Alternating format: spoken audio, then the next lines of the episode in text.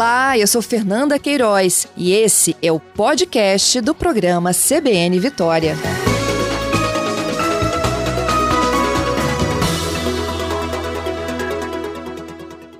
Rogério, bom dia. Bom dia. Obrigada pela sua gentileza. Eu imagino que vocês devam estar recebendo muitas e muitas né, perguntas de pais sobre o que fazer com as mensalidades agora nesse debate, se há desconto ou não há, não é mesmo? É, desde o início, né, quando se começou os problemas efetivos da pandemia, por volta do dia 15 de março, a gente vem recebendo sim demandas. É, nós criamos grupos de trabalho, né? Criamos um grupo de trabalho primeiramente é, Procon estadual, Ministério Público estadual e a OAB. Depois nós criamos também um núcleo, né? É, que foi encabeçado pelo Tribunal de Justiça, pela desembargadora doutora Janete, também fazendo parte o Tribunal de Justiça, Ministério Público, é, PROCON estadual, a OAB e o SINEP, que é o sindicato da categoria. É, a gente sempre busca o diálogo, a conciliação, e essa era a nossa primeira orientação quando os pais e os alunos nos procuravam, é que tentassem primeiramente um acordo e somente depois disso que a gente formaliza efetivamente as reclamações. Entendo. E agora é, a gente está numa outra fase, né, de que existe um, uma lei em curso, mesmo sendo questionada a constitucionalidade dela, de que as escolas têm que oferecer esse desconto de fato. É, independentemente, né, até o STF é, julgar e decidir se ela é ou não é inconstitucional, a lei está em vigor é, as escolas elas precisam é, entregar aos pais dos alunos ou aos alunos né, a planilha deles de custo e em cima dessa planilha de custo efetivamente dar os descontos que lhe é de direito.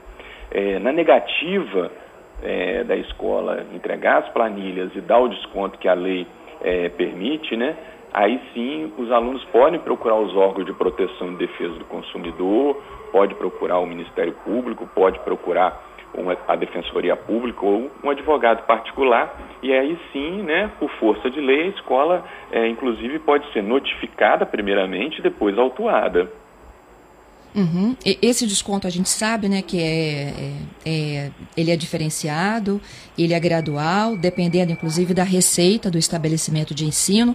E aí, que tipo de documento, Rogério, vocês orientam o pai a solicitar a, a essa relação? E eu, uma outra dúvida também que foi muito demandada aqui nos últimos dias é como é que fica essa relação contratual? Porque quando a gente matricula o aluno né, para o ano letivo, esse contrato envolve uma, uma, um, uma prestação de serviço de 12 meses. É, exato. É, desde o início nós comentávamos sobre isso, né? É, uhum. Você contrata um serviço, né? Nesse caso é a prestação de serviço de ensino, né? E essa prestação de serviço é diluída, né? É, nos, nos calendários escolares. E você contrata aquilo ali e muitas vezes você parcela aquele contrato, né? Alguns pais é, pagam à vista e conseguem descontos. E, então, o comprometimento do consumidor é pagar por aquele serviço que foi contratado. Por outro lado, está as escolas que se comprometem a entregar aquele serviço. Porém, elas não deram causa. Alguns dizem que é um caso fortuito, uma força maior, outros não têm nem nome, né, porque é uma coisa nova, né? Mas eles não deram causa. É, eles se comprometem as escolas entregar esse serviço a posteriori. Cabe aos alunos e aos pais aceitarem e ver efetivamente se os seus filhos ou o aluno está tendo prejuízo ou não. É, não é somente as questões da mensalidade, não é somente a questão das escolas oferecerem é, o ensino à distância, é a qualidade do ensino também. E uma coisa que muito nos procurou, muito nos preocupou, foi a questão do ensino infantil. É, foi o caso que na semana passada se reuniu o Ministério Público, PROCON estadual e os PROCONs municipais e nós emitimos uma nota pública é, especificamente para as instituições privadas de educação infantil, orientando os pais a buscar forma de conciliar a manutenção do contrato, não cobrar multa do consumidor se no caso ele for rescindir o contrato. É, os contratos acessórios, independentemente né, desse, dessa lei que está em vigor aí, a 11.144, é, independentemente dessa lei, existem contratos acessórios, que é muito comum nas, nas instituições infantil. São as atividades extracurriculares, o contraturno, a alimentação, transporte escolar, que são cobrados separadamente. Isso deve ser é, imediatamente suspenso enquanto durar a paralisação é, dos serviços educacionais. Né? E disponibilizar, as escolas precisam disponibilizar canais de atendimento.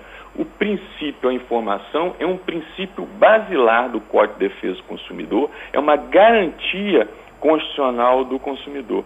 E as instituições de ensino, ela deve o quê? Buscar flexibilizar as sanções contratuais, que já está inclusive no artigo 6 do Código de Defesa do Consumidor, inciso 5 que fala das modificações das cláusulas contratuais que estabelece prestações desproporcionais, é, que ela deve, em razão de fatos supervenientes, que se torne excessivamente onerosa, ser efetivamente analisada. Entendo. É, no caso da, da situação infantil, ela é muito mais complexa, né? Agora, eu tenho uma dúvida, Rogério. Essa negociação, ela tem que acontecer de forma coletiva, ou seja, assim, os pais de uma turma se reúnem, ou então as, as, os pais daquele estabelecimento se reúnem e definem um desconto único, ou isso é, assim, individualmente, cada um vai lá, marca um horário com a tesouraria e entra num processo de negociação? É, se os pais tiverem é, como se mobilizarem e colocar uma pessoa para representar é, uma coletividade, é, talvez tenha mais celeridade. Agora, existe casos específicos, né? Por isso que a gente fala que tem que se analisar, tem que se buscar o diálogo, porque nós temos casos de pais que efetivamente é, ficou com a sua renda totalmente comprometida porque nós sabemos que o isolamento social é o único remédio efetivamente que nós temos conhecimento e muitas pessoas, por razões do isolamento social, não estão trabalhando. Então, esses casos têm que ser analisados, caso a caso. Então, por isso que a gente fala, é, pode ser sim que os pais se mobilizem, é, criem um grupo e coloquem um representante que vai dar celeridade, mas possa ter pai que precisa efetivamente sentar, conversar, negociar. A gente precisa é, ter o, a razoabilidade neste momento. As escolas precisam ter a sensibilidade, entender e ouvir. E uma coisa que a gente sempre conversa no nosso grupo de discussão, desde lá de trás foi criado, Ministério Público, OAB e PROCON, não constranger o consumidor não precisa é, pedir alguns documentos desnecessários nesse momento, porque nós temos que respeitar o princípio da dignidade da pessoa humana. Bom, fica aqui o comentário de um ouvinte, o Rogério é Márcio, né? Ele, ele fala exatamente sobre essa intermediação, né? Como é que o Estado pode intervir no contrato que é particular entre empresa e família. E, e, aí, por conta disso, é que ele entende que a legislação em vigor é inconstitucional. É, o fato do, do, Estado interferir ou não através da lei, a gente sabe que a lei foi promulgada pela Assembleia, mas o fato do PROCON interferir nessa mediação, aí a proteção ao menor, não é isso? É, nós não estamos é, nem interferindo, não é questão de, de, de, de, de interferir proteção menor ou não, é o que eu falei. O artigo 6 da lei é, 8 mil e, e ao de Defesa do Consumidor, né, ela tem esse caráter é, no artigo 6 que fala que são direitos básicos do consumidor, né? É, no inciso 5 a modificação das cláusulas. A gente sabe que quem pode regir os contratos de Código Civil é o Congresso Nacional. Mas a lei uhum. 8.078, que me fugiu aqui, o nosso, nosso arroz com feijão do dia a dia, 8.078 de 90, que é o Código de Defesa do Consumidor, ela é uma lei de caráter federal. Então, assim, nós estamos protegendo o interesse do consumidor. Mas volto a falar, enquanto a lei estiver em vigor, cabe nós fiscalizarmos. Mas quem vai dar a palavra final se é constitucional ou inconstitucional é o STF. Entendido. Rogério, muito obrigada, viu, pela sua participação conosco. Eu que te agradeço, nós estamos aqui à disposição. o PROCON estadual ele não está com atendimento presencial, mas em nenhum dia deixou de trabalhar. Nós estamos atendendo pelo telefone 151. É, se você quiser fazer sua reclamação também pelo aplicativo, Vou repetir e explicar para vocês como é que funciona ah, o desconto proporcional com base na lei que foi promulgada pela Assembleia Legislativa. Os estudantes que têm síndrome de Down, TA, deficiência intelectual, a redução de 50% das mensalidades para o ensino infantil, creche pré-escola e fundamental de primeiro ao quinto ano, instituições de grande porte com receita acima de 5 milhões de reais, a redução é de 30%, instituições de médio porte, receita entre 1,8 milhão a 4 milhões e 900 reais, redução mínima de 20%. Instituições de pequeno porte, receita abaixo de 1 milhão e 800 reais, redução mínima de 10%. E, por fim, microempresas, faturamento de até 360 mil reais, ou cooperativas educacionais e ainda instituições sem fins lucrativos do Sistema S, a redução mínima é de 5%. Isso é o que prevê a lei que foi promulgada esta semana pela Assembleia Assembleia Legislativa.